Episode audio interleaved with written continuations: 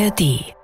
Also man sagt ja gerne, dass Leute, die Videospiele spielen, so ein bisschen die eher einsamen Typen sind, die gerne zu Hause sitzen und die Welt um sich herum vergessen. Aber so einsam hätte ich mir jetzt diese Produktion hier über die neuesten Trends und den neuesten Journalismus über Videospiele auch nicht vorgestellt. Ich bin nämlich ziemlich einsam hier. Florian, wo bist du? Ich höre im Hintergrund irgendwie Gemurmel. Ich bin auf der Gamescom in Köln, der größten In-Person-Videospielemesse überhaupt. Und weil wir ja Gaming immer wieder zum Thema machen, dachte ich, das sei eine ganz gute äh, Gelegenheit, mal nach Köln zu fahren. Mhm, ob du es glaubst oder nicht, von dieser Messe habe sogar ich etwas schon gehört. Ich wage mal einen Vergleich. Ist das ein bisschen sowas wie eine digitale Spielwarenmesse, die es immer in Nürnberg gibt? Ja, auch. Also hier trifft sich alles. Vor allen Dingen, es ist eine, eine riesige Fachmesse für Entwicklerinnen und Entwickler, für die Firmen, die die Spiele veröffentlichen und natürlich auch für die Fachpresse. Man kann hier Interviewtermine mit wirklich großen Namen in der Videospielentwicklung bekommen, um sich über die nächsten großen Titel zu informieren und um herauszufinden, was so die nächsten großen Trends sein werden. Du kannst aber auch nach dem Fachbesuchertag als ganz normaler Besucher hier durch elf riesige Hallen laufen und dir die neuesten kommenden Spiele anschauen. Richtige millionenschwere Blockbuster, aber auch kleine Perlen von unabhängigen Entwicklerstudios, die das dann alleine machen oder eben im kleinen Team. Also es ist einfach die ganze Bandbreite der Videospieleindustrie hier. Okay, elf Hallen, viele Entwickler und so, viele Besucher nehme ich an auch. Was heißt denn eigentlich in deinen Worten riesig?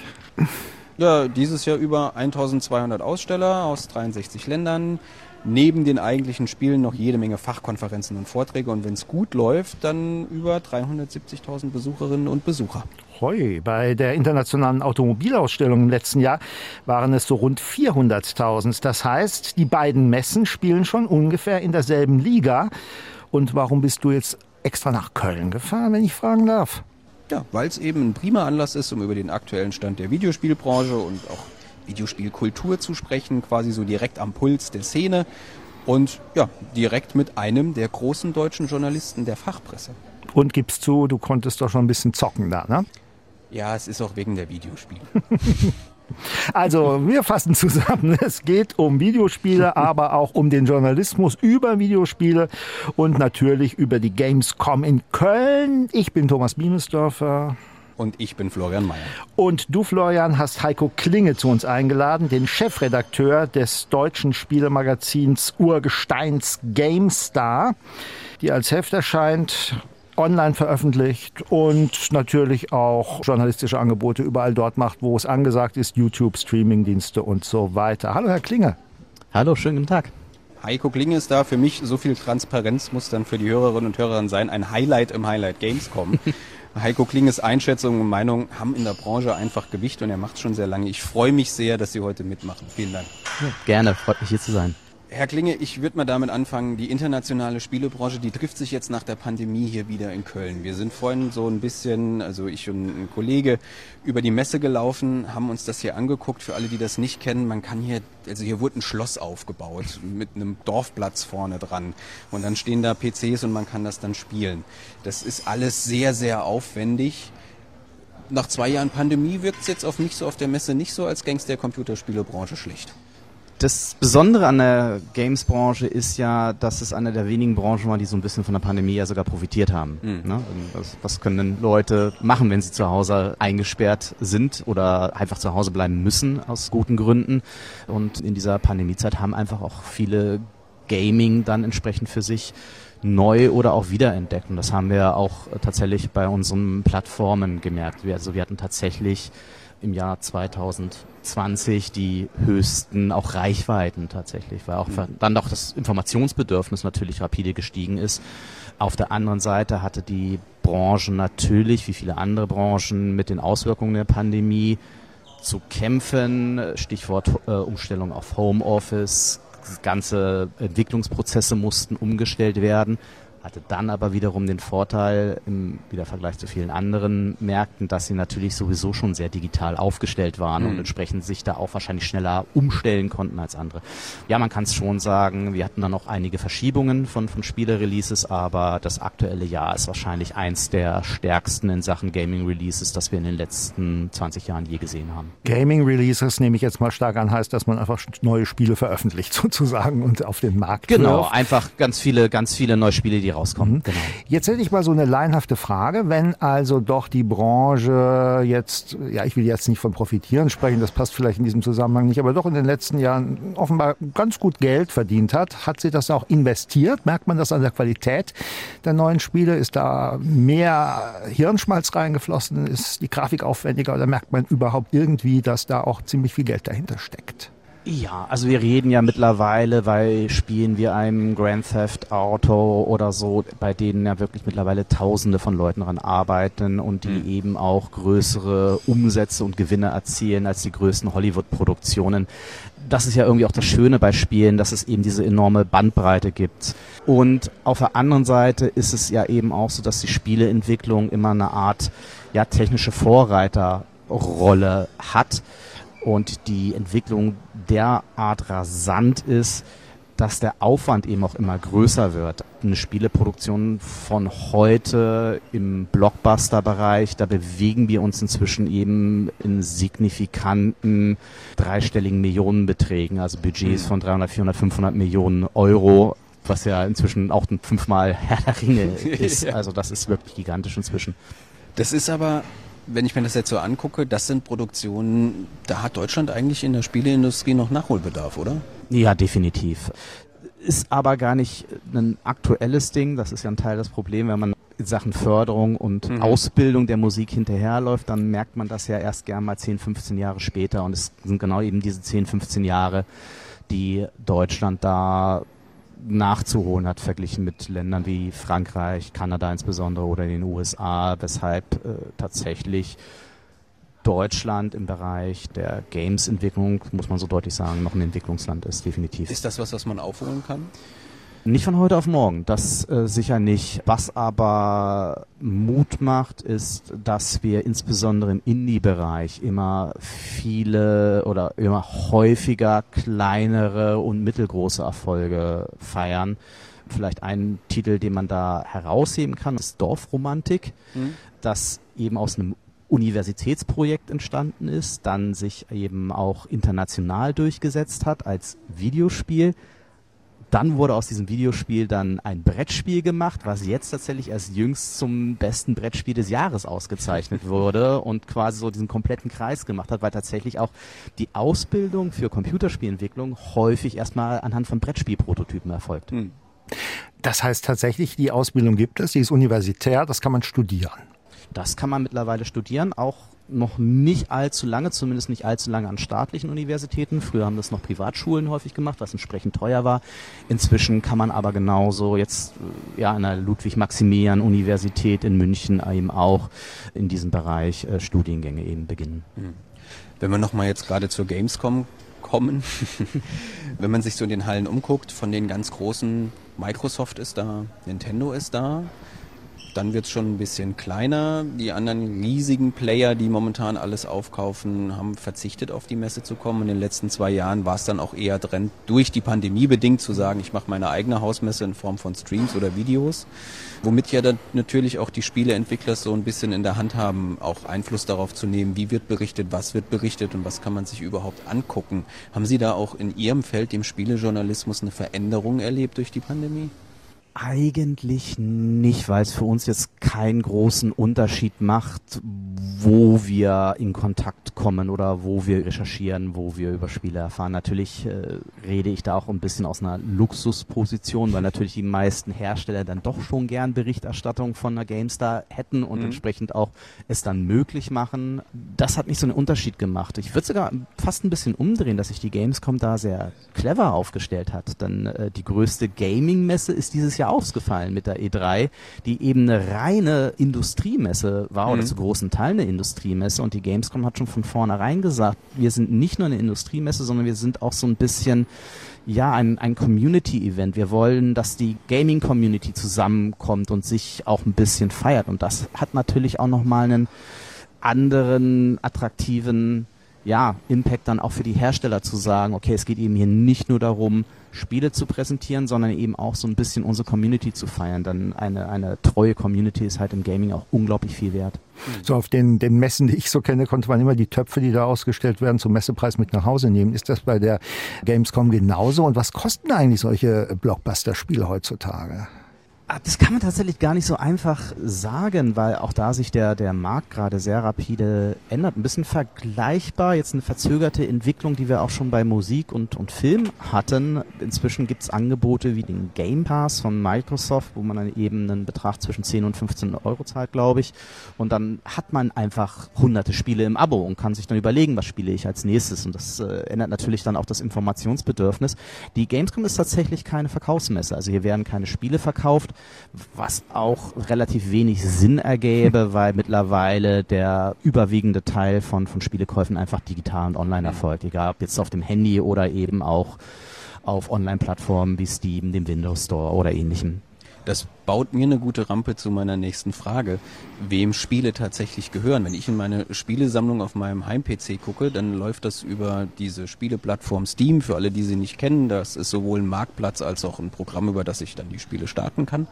Wenn die sich morgen entscheiden, den ganzen Kram abzuschalten, geht meine Bibliothek mit 700 Spielen flöten und ich besitze physikalisch nichts. Ja, das ist sicherlich eine Diskussion generell. Ne? Wie ist das mit diesem digitalen Rechtemanagement? Das ist ja letzten Endes das Gleiche bei Netflix. Wenn Netflix irgendwann sagt, kein Bock mehr, dann ist auch alles weg, was in dieser Bibliothek entsprechend war. Und deswegen gibt's ja auch immer so Gegentrends. Es gibt zum Beispiel auch eine Plattform wie GOG.com, die auch eben versuchen, alte Spiele zu sichern, also Spiele, die es in den 80ern, 90ern waren. Ne? Mhm. Die erhält man, auch dieses Kulturgut von alten Spielen, die dann eben auch sagen, bei uns gibt's kein digitales Rechtemanagement, ihr könnt diese Spiele dann auch äh, runterladen.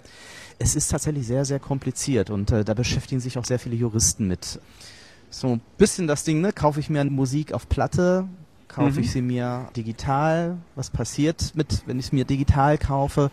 Ich denke aber bei den Spielen ist es auch ein bisschen eine theoretische Diskussion, weil es da sowieso um einen sehr, sehr digitalen Markt Mhm. in der Regel ohne große physikalische Komponente jetzt handelt. Ich meine, früher gab es noch diese schönen Karten in den Spielepackungen oder so. Das waren ja aber immer nur Gimmicks, ne? Und während so dieses Platte auflegen ja doch noch was eine sehr haptische, sehr physikalische Erfahrung eben ist, die es jetzt bei Computer- und Videospielen dieser Form gar nicht gibt. Hm. Sie haben das Wort gerade genannt, Kulturgut. Ich bin, Thomas weiß das, ein großer Verfechter, immer wieder zu sagen, dass äh, Videospiele den gleichen kulturellen Stellenwert haben wie Bücher, Videos, Kinobesuche und Theater.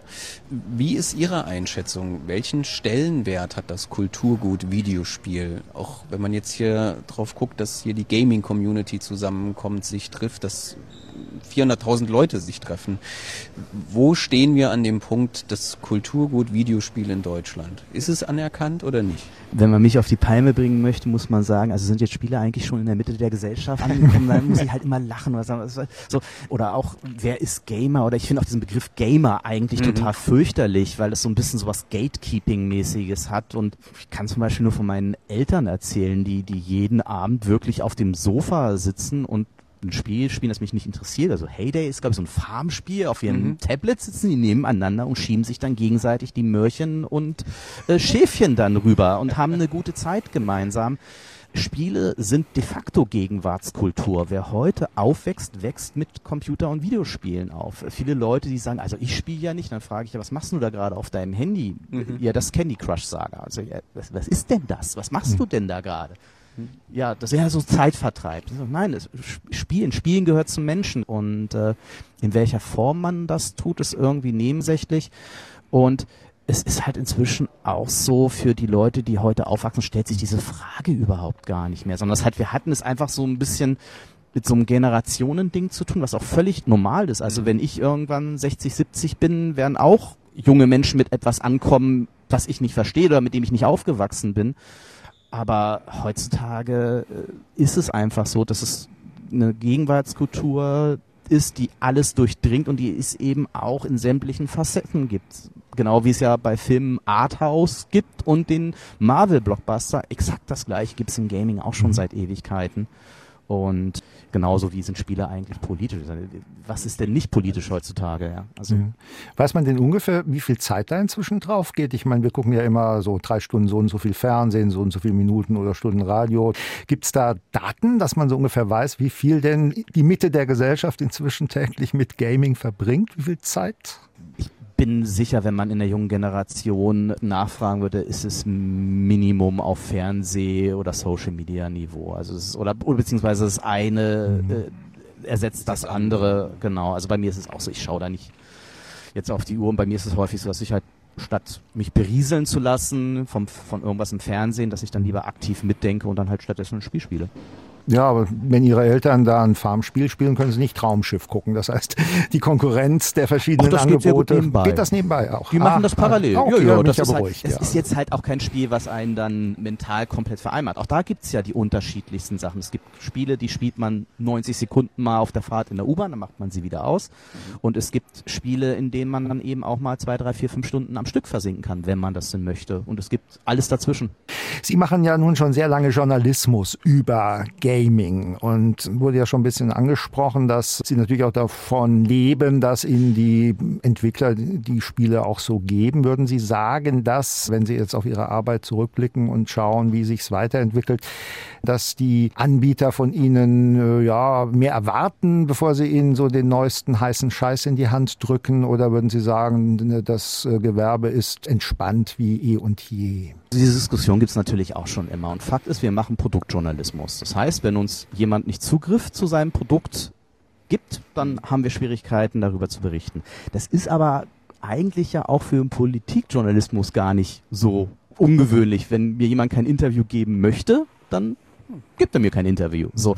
Das Entscheidende für uns ist, für wen wir das eigentlich alles machen. Und unser Job ist es eben halt, dafür zu sorgen, oder den Leuten zu helfen, aus ihrer ja dann doch sehr wertvollen Freizeit das Bestmögliche rauszuholen. Daraus ergibt sich dann letzten Endes natürlich auch ein gewisser Wert für die Industrie, weil wenn wir ein Produkt empfehlen, dann hat das für sie natürlich auch einen gewissen Impact. Ja, es wäre halt total bescheuert. Ja. Also da, wenn wir sagen, hey, wir schreiben für die Branche oder wir schreiben die Industrie, das mag dann vielleicht ein Jahr funktionieren oder halt, wenn es halt Werbejournalismus wäre, das gibt es ja auch, ist ja ein, auch ein Geschäftsmodell für so ne, Prospekte, die dann bei Burger King oder so mhm. auslegen, die ja klar einen Werbeanspruch haben. Das kann ein Geschäftsmodell sein. Unser Geschäftsmodell ist es halt, äh, dafür zu sorgen, dass wir als Plattform relevant sein und dass unser journalistischer Anspruch auch sichtbar wird. Und damit würden wir jetzt letzten Endes einfach am, am eigenen mhm. Ast sägen. Und dann auch im nächsten Schritt ja sogar dann auch als äh, Partner für die Branche oder auch eben als, als Korrektiv für die Branche unattraktiver werden, wenn halt das, was wir sagen, plötzlich weniger Gewicht hätte. Ich bin jetzt Mitte 30, Sie sind ein klein wenig älter, Herr Klinge. Wenn ich mich so umgucke, ist das so auch die Range, die hier gerade so ein bisschen auf der Gamescom jetzt am Fachtag unterwegs ist. Ist die Branche und ist auch das Kulturgut Videospiel erwachsener geworden, dadurch, dass die, die damit angefangen haben, erwachsener geworden sind? Ich glaube schon, dass sich die Games-Branche nach wie vor in einem Transformationsprozess befindet, auch was Themen wie Diversität zum Beispiel auch angeht, ne? weil es natürlich in erster Linie am Anfang eine männlich dominierte Branche war und jetzt auch immer mehr Menschen mit Gaming eben aufwachsen und es ist immer weitere Kreise zieht, dass da auch durchaus Lern- und Transformationsprozesse am Start sind. Ich glaube aber auch, dass das keine unnatürliche Entwicklung ist, weil das hat im Grunde genommen jedes Medium mal durchgemacht in irgendeiner Form. Und wir reden halt ja dann doch von einer Branche, die ja erst in Anführungszeichen so um die 50 Jahre wirklich professionell agiert. Das ist im mhm. Medienkontext verflucht wenig. Und was man aber auf der anderen Seite eben sieht, ist, dass die Menschen, die mit Gaming oder mit Computer- und Videospielen aufgewachsen sind, so wie ich, bei mir ging es so äh, Mitte der 80er eben los, hören nicht plötzlich damit auf, nur weil sie jetzt 45 sind, sondern ich werde sicherlich auch Computer- und Videospiele noch spielen, wenn ich 60, 70 bin, weil es mir einfach Spaß macht. Ich sehe keinen Grund damit aufzuhören.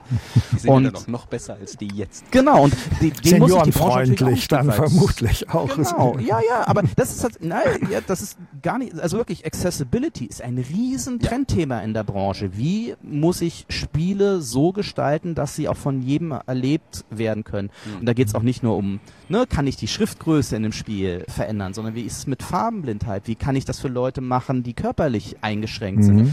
Und da äh, passiert gerade sehr, sehr viel in der Branche. Ein weites Feld und ihr habt jetzt noch viel Zeit, euch anzuschauen, was kluge Menschen sich ausgedacht haben an neuesten Trends bei der Gamescom in Köln. Ich habe noch nicht mal ein Fazit. Ich denke mir, das ist so ein bisschen, wie man so schön englisch sagt, Work in Progress. Es geht weiter und wir begleiten diesen schönen Prozess und mit Florian haben wir auch jemanden, der mit Herzblut dabei ist, wie ich vermuten darf. Medien, Cross und Quer, der Podcast.